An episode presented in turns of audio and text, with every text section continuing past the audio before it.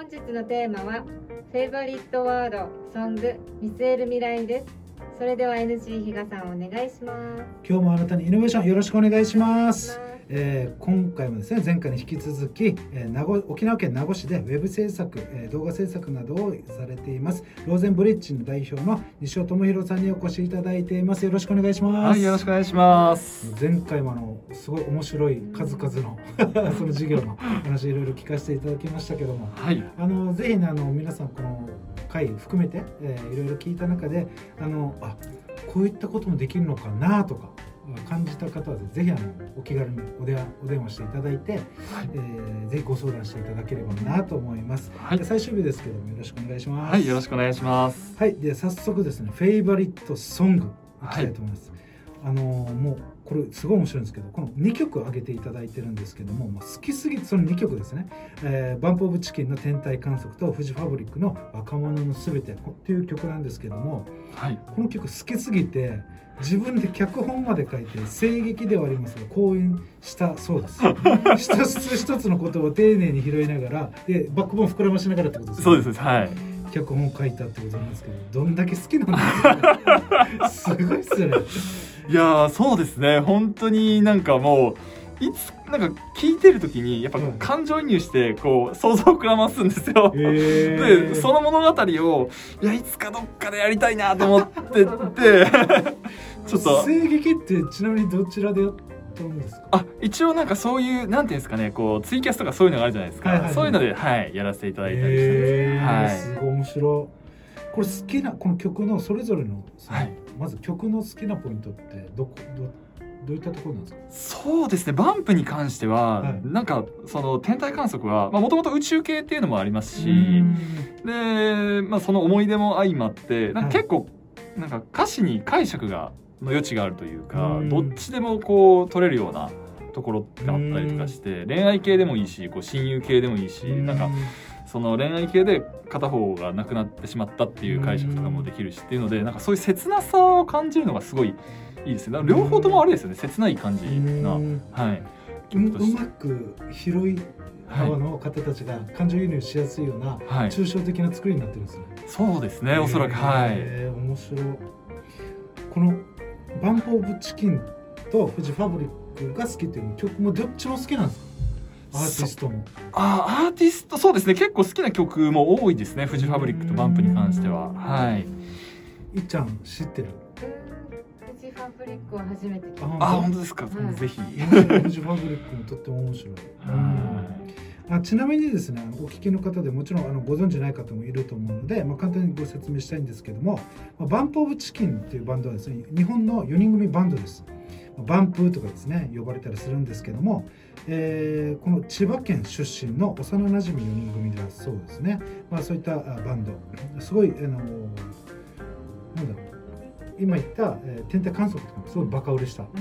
の一つですね、うん、でもう一方のあのフジファブリックっていうバンドは、えー、志村さんという方を中心に2000年に結成された日本の4人組バンドなんですけども2009年にですねその志村さんがですね休位されてえー、残された3人で今は新体制で活動を継続されているっていう流れですね。そういえばあれですねフジファブリックの若者のすべてはあの教科書に今年こう載ることが決まって。えー、そうなんですか。はい。ええー。もうそれであのフジファブリックの若者すべてのあの YouTube のコメ欄がもう大盛り上がりして、えー、うわ おめでとう志村もう10年の時を得てって言って。すごいですね。それこそ。ちょっとあの文学作品じゃないけど、やっぱいいものって残りますよね。そうですね。本当に。本当に。いや感慨深いですね。本当ですね。はい。えっ、ー、とまあ次のですね、今、えー、フェイバリットソングだったんですけど、フェイバリットワード、はい、またちょっと面白いんですけども。えー、赤木という漫画、はい、あの男性が多分ご存知の方多いと思うんですけど、赤木という漫画がありましてそのアニメが大好きで主人公の考え方に強く同意してしまいますと。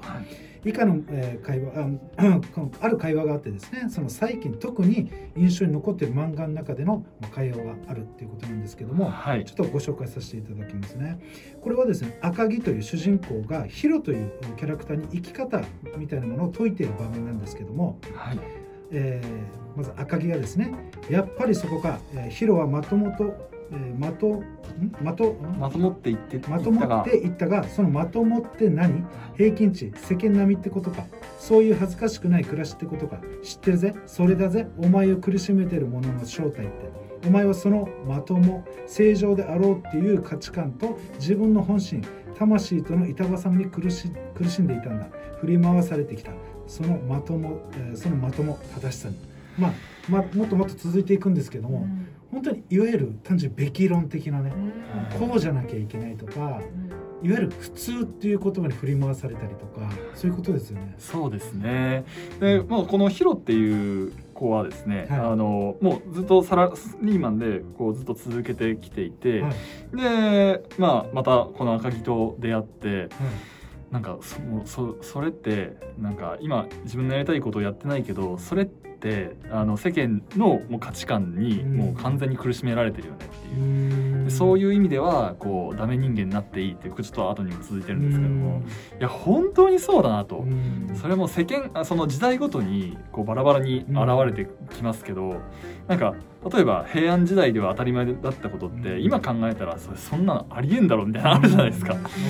だからもう時代が変わったらもうそこまで違うものなんだから、もう本当にそれこそ自分の本心に対してこう正直になった方がいいっていうのをもうより改めて感じるというか、はい、そういうこうセリフですね。本当にあのー、すごいやっぱ感じるのがですね、はい、あのー、今本当におっしゃってたことがそうなんですけど時代をに合わせすぎると結局自分ってなくなるじゃないですか。はい、なのであの今回ずっとその西尾さんのお話の中でずっと共通して出てきてるこの自分らしさ、うん、自分が何がしたいんだっていう自分の気持ちとどれだけ向き合ってっていうところがこういったところとかぶってくるなと。だから自分っていう軸があって時代が変わってそこにフィットさせていくだったらいいんですけど、はい、逆になって苦しいですよね。そうですね。これが正解なんだとか、例えばそのねもう自己啓発本でこうやって書いてあったからこれをしないといけないとか っていうとどんどん苦しくなっていくと思いますね。だってその、はい、今見てるやつ、はい、もしかしたら来年再来年変わるぞと。まさにコロナ禍でそれを大きく変わってるじゃないですか。そうですね。本当にはい。なのでもう明日変わるかもしれないぐらいの感じでそれでもやっぱり生きていかないといけないっていう中では、はい、自分らしさですよね。一番大事なところは。い。でその赤木の中でもう一個すごいすごい好きなシーンがあって、はい。あの死ねば助かるのにっていうセリフがあるんですよ。でそれってなんか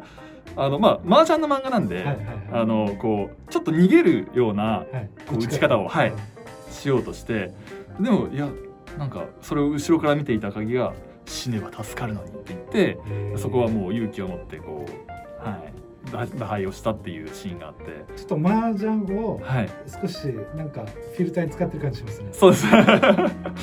これこそさっきのバンプの歌じゃないですけど、はい、いろんななんか投影できるなみたいな。そうですね結構そういうやっぱりこう勇気がいると思うんですよ、最初って。そのもう世間からずれたことをするっていうのは。だからもうそういう時にはもうこのセリフがすごく心に響きますね。自分もなんかこう怖いって思った時とかに死ねば助かるのにはい、そんな西尾さんなんですけども、はい、見据える未来っていうところで、えー、まあ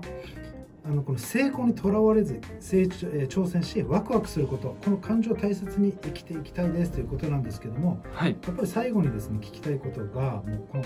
名護市でですね沖縄県名護市で今後どんな挑戦していくんだろうというのをちょっと最後伺いたいんですけども。はい、えー、そうですね。あの SDGs がやっぱりちょっとまだ2回しかできてないので、はい、それでなんかいろんな企業さんとコラボして、うん、こうどんどんその輪を広げていっていけたらなと思ってますね、うん、それこそそれはもう周りの徳を積むことにもつながりますし、うん、なんかこうみんながハッピーになれると思うので、でなんかみんながハッピーになれるように調整するのも僕めちゃめちゃ大好きなんで。みんながこうね所得になるようにみたいな。はい。喜んでるのが嬉しいんですよ、ね、そうです。なるほどですね。え ー、でなんかやっぱりそういうところでこう関わってくださる方ってみんなすごいいい方が多くて、うん、でそういう方とこうなんかそういう SDGs みたいなことができたらそれは最高に幸せだろうなっていう、うん、それもちょっとやっていきたいなっていうところはありますね。まあ、その一つとして、はい。あのそのビーチクリーンとかもあるそうですね。はい。あのぜひあのちょっと共感していただけた方はですねあの Facebook のメッセンジャーとかでも何でもいいと思うんでコメントでもぜひあの一声かけていただければなと思いますね。はい。はい、あのその今回よ4回ですね出ていただいたんですけども最後この番組出演の感想をいただきたいんですけども。はい。はい。よろしくお願いします。やっぱりもう質問が噛みすぎて。いやいやいや。饒舌になってしまったというか。すごいね。あの楽しい時間でした。はい。またあの今後もえっとまた何か、はい。えー新たな試みとか何かあった時にまたぜひ出ていただければなと思いますんで。はい。今後ともよろしくお願いします。はい。よろしくお願いします。はい、本日は以上です。はい。はい、本日のゲスト